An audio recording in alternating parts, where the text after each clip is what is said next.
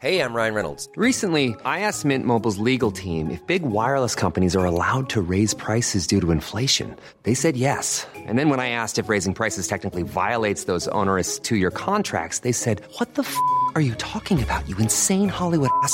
So to recap, we're cutting the price of Mint Unlimited from $30 a month to just $15 a month. Give it a try at mintmobile.com slash switch. $45 upfront for three months plus taxes and fees. Promo rate for new customers for limited time. Unlimited more than 40 gigabytes per month. Slows. Full terms at mintmobile.com.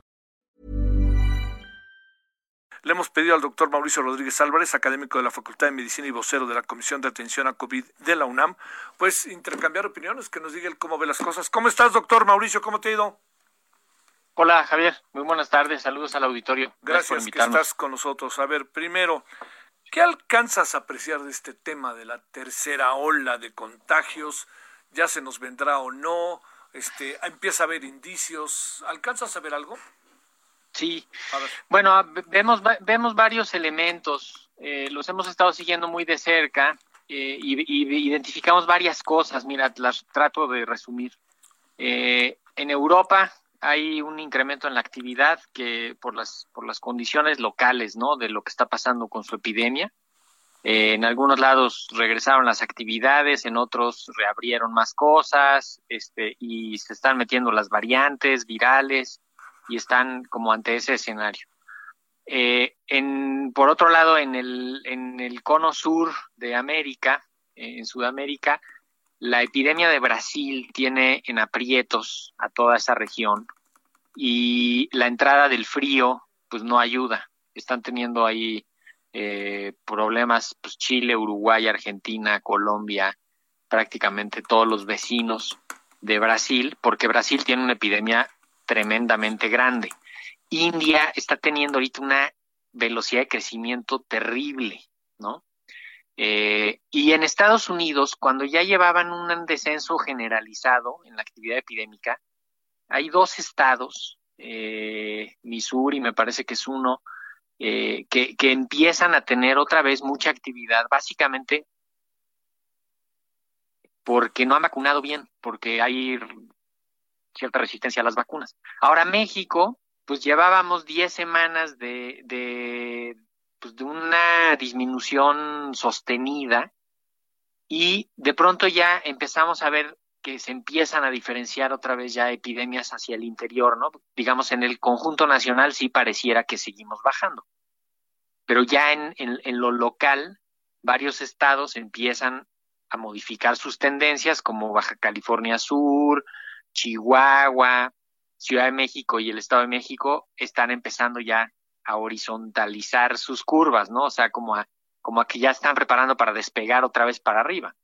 Entonces, es tiempo de volver a ver las epidemias locales para que sigamos las epidemias locales. Ya este, este espejismo de la epidemia nacional ahorita hay que, hay que hacerlo para un lado y, y ver las epidemias locales, ¿no? O sea, en Ciudad de México incrementó la demanda de pruebas rápidas, está incrementando la positividad de las pruebas y, y, pues estamos todavía muy a tiempo de frenar los contagios en la comunidad.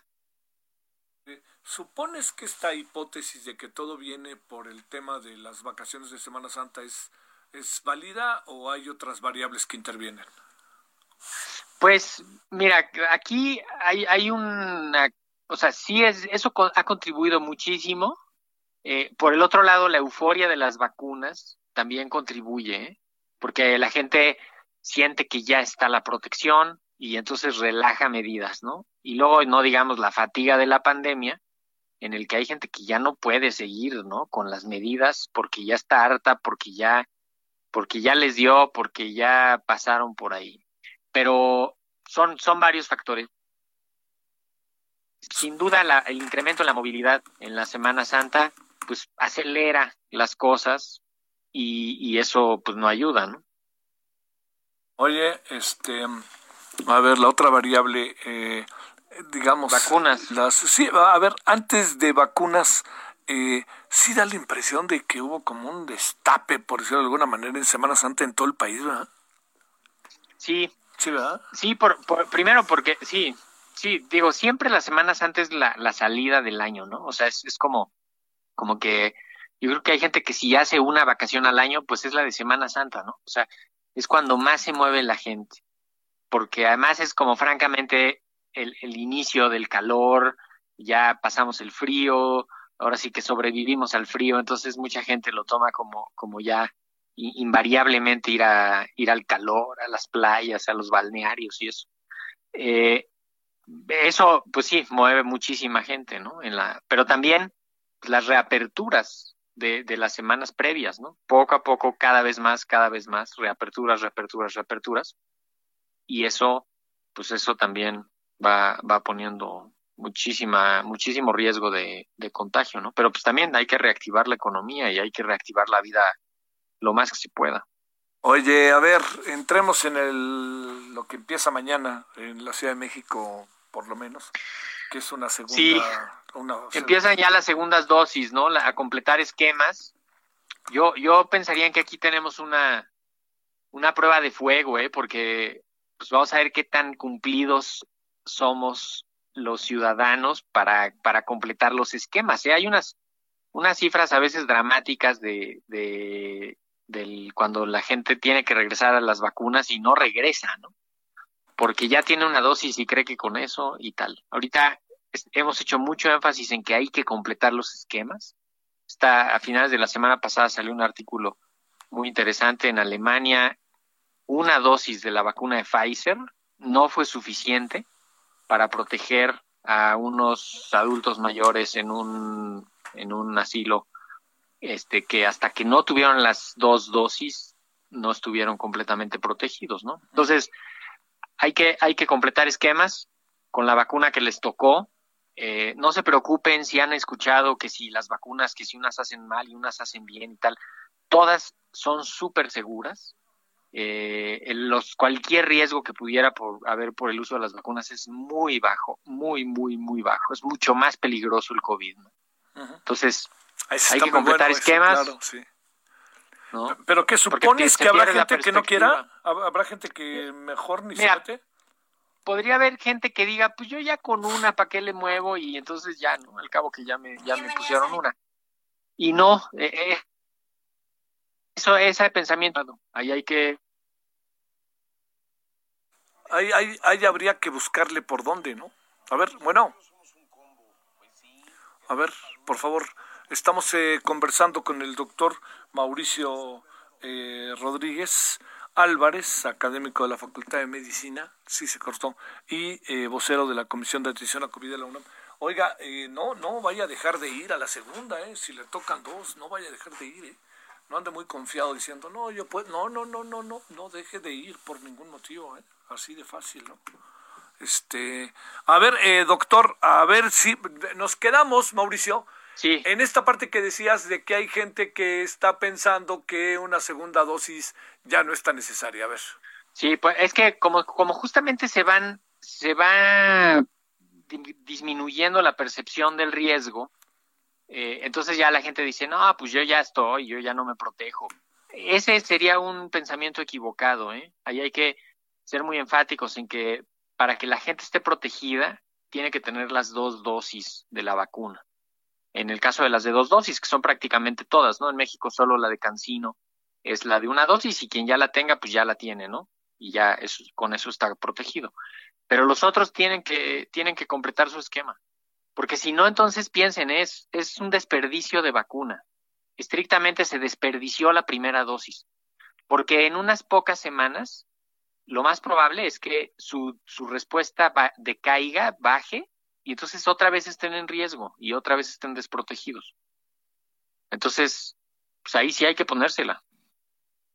Este, eh, a ver, déjame este, plantearte una última reflexión, si no te importa, Mauricio, sobre la estrategia de vacunación y el tema de los médicos privados y médicas privadas. Sí. Mira, bueno, lo primero es que no me gusta que la discusión se centre en los médicos y las médicas, ¿no? Sino que es un mundo de personal de salud que, que hay que visibilizarlo, ¿eh? O sea, fisioterapia, atención de enfermos en casa, odontología, este, todos los de salud bucal, ¿no? Todas las especialidades médicas, todos, todos deben de estar vacunados.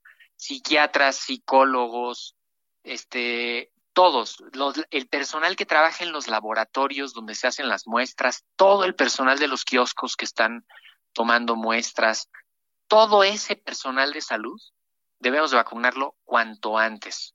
O sea, ya, digamos, ya basta de estar este, ahí, no sé si regateando o pidiendo no sé qué, pero imagínate todos los consultorios de las farmacias, todos los consultorios de barrio. O sea, en serio es un mundo de gente que está en el riesgo más alto. ¿eh? Yo creo que aquí tampoco hemos sabido comunicar que los pacientes más contagiosos son los de los primeros cinco días de estar enfermos, ¿eh? antes de que se vayan a los hospitales. Esa gente es la más contagiosa. Y, y ahí, quien los atienda para lo que sea, tiene que estar vacunado ya. No, no, no habría, o sea, no, no, no tiene por qué no. Pero ¿qué supones que hay en el fondo? Porque se vuelve un poco maniqueo el asunto y como me dijo el otro día una doctora, me dice, pues es hasta medio, para decirlo claro, Javier, yo me siento discriminada, así de fácil. Bueno, yo yo pienso que podría haber una, una discriminación por la falsa percepción de que la medicina privada es la máquina del dinero, ¿no? Y entonces pues, pudiera haber ahí como un descontento con eso, cosa que es falsa, ¿eh? O sea, vean el nivel de explotación de los médicos en las farmacias y a ver a ver quién es, o sea, claro, a ver quién es ¿no? quién, ¿no? Sí. O sea, sí, o sea, porque de pronto creer que todo es el, el, consultorio en el hospital de lujo, este, con la máquina registradora, eso está mal, o sea, todos los dispensarios de las iglesias, a ver, hay muchas iglesias que tienen un consultorio que depende de la iglesia y que, pues que ahí lo atiende a un doctor, ¿no? O una doctora esa, esos, esos no son máquinas de hacer dinero, ni, ni son el, el, no hombre, esa gente está dándole atención a la población gratis, mil, mil veces, ¿no? Este, todos los médicos que atienden dentro de las empresas, que atienden enfermos, ¿eh? Y que, y que si alguien va enfermo a la oficina, al primero que le va a ir a toser va a ser al médico que está en la oficina. Ese, es, todos esos médicos deben de, estar vacunados y quien les ayude y quien esté en los otros servicios ahí para clínicos. Entonces, podría haber esta, esta confusión. Y lo otro es que a mí me parece tristísimo que no sabemos quién es nuestro personal de salud ni dónde está. O sea, eso, híjole, si no hacemos un inventario nacional de personal de salud después de esto, en serio vamos a seguir eh, en, la, en, la, en la negra noche. ¿eh? Me parece trágico que no sepamos ni quién es ni dónde está nuestro personal de salud en este país. Híjole, oye, este, es que hablamos y hablamos de que son héroes, que no sé qué, pero no sabemos ni quién y oye, ya. a ver, el otra variable, Mauricio, te la viento. Somos el país que más este, personal de salud ha fallecido. Sí, ahí yo a veces me meto en terrenos complejos de explicar, pero muchísimo del personal de salud que se afectó en la pandemia no se afectó en el ejercicio de su trabajo.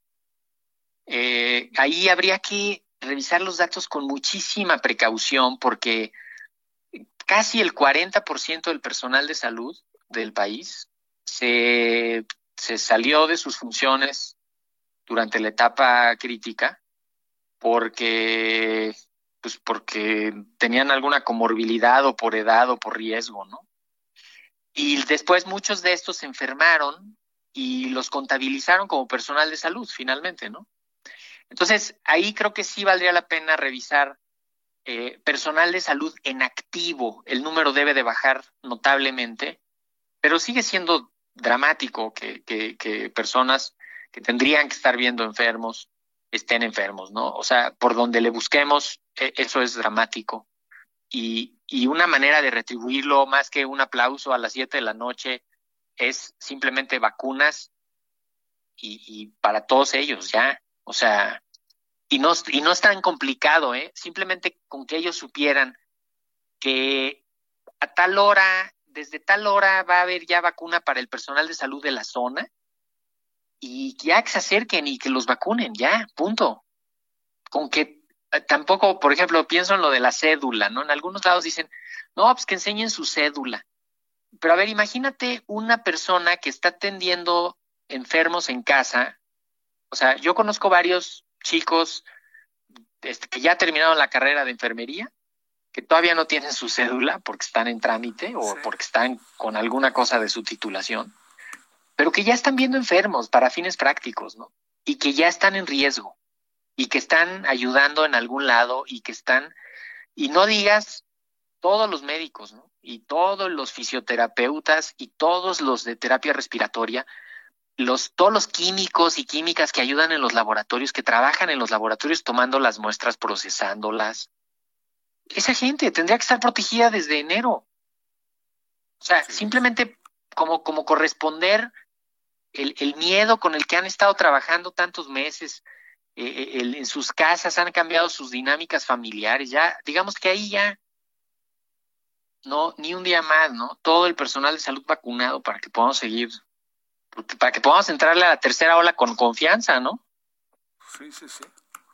Este, híjole, y es que también fíjate que hay, hay declaraciones que yo pienso eh, ha hecho el gobierno que, que yo sí creo que pueden haber generado, Mauricio, cierta confusión o confianza, ¿no? Que yo creo que ahí, desde el tema cubrebocas hasta el tema de minimizarlo al principio, hasta 60 mil es una catástrofe, hasta el semáforo es intrascendente. Cada vez que habla el presidente hay un sector amplísimo de la sociedad que lo escucho no en la mañanera, está al tanto de todo lo que dice y evidentemente le cree. Sí, sí, no, no, no, y a veces no se mide, ¿no? La dimensión que tiene ese, ese foro. O sea, lo vimos perfectamente la semana pasada, que, que dijeron, este, que dijo él que no, que no se iba a vacunar porque sus médicos ya le habían dicho y tal. No, hombre, tuvo un o sea, resonó eso de los anticuerpos que si no se iba a vacunar por eso y no sé qué. Y, y de pronto no al día siguiente, no, a ver, espérense, ¿no? Este ya, este, mejor, mejor sí me vacuno, ¿no? Porque sí es, sí es importante. O sea, sí ha habido pues muchos arriba y abajo de la comunicación que, que, que no han ayudado. Bueno, este, pues a irse a vacunar mañana si le toca a los que van en segundo, ¿no? A los que ya les toquen la segunda dosis, igual les puede dar una reaccioncita, malestar general, unas horas, un día o máximo. Acuérdense que nos estamos vacunando, se están vacunando ahorita para que no se vayan al hospital si les da COVID. O sea, esa es esa es la, la mentalidad que hay que tener ahorita. Híjole, híjole, híjole. y las vacunas, pues ahí están, son seguras, son efectivas, son de calidad. Se ha hecho un esfuerzo inmenso en todo el mundo para que haya vacunas, así que pues usémosla y usémoslas bien, ¿no? Sí, sí, sí. Te mando un gran saludo, como siempre, Mauricio Rodríguez Álvarez, doctor. Un abrazo, Javier. Gracias. Saludos al auditorio. Gracias, buenas tardes. Hi, I'm Daniel, founder of Pretty Litter. Did you know cats tend to hide symptoms of sickness and pain? I learned this the hard way after losing my cat, Gingy. So I created Pretty Litter, a health monitoring litter that helps detect early signs of illness by changing colors, saving you money and potentially your cat's life. Pretty Litter is veterinarian developed, and it's the easiest way to keep tabs on your fur baby's health right at home. Go to prettylitter.com and use code ACAST for 20% off your first order and a free cat toy. Terms and conditions apply. See site for details.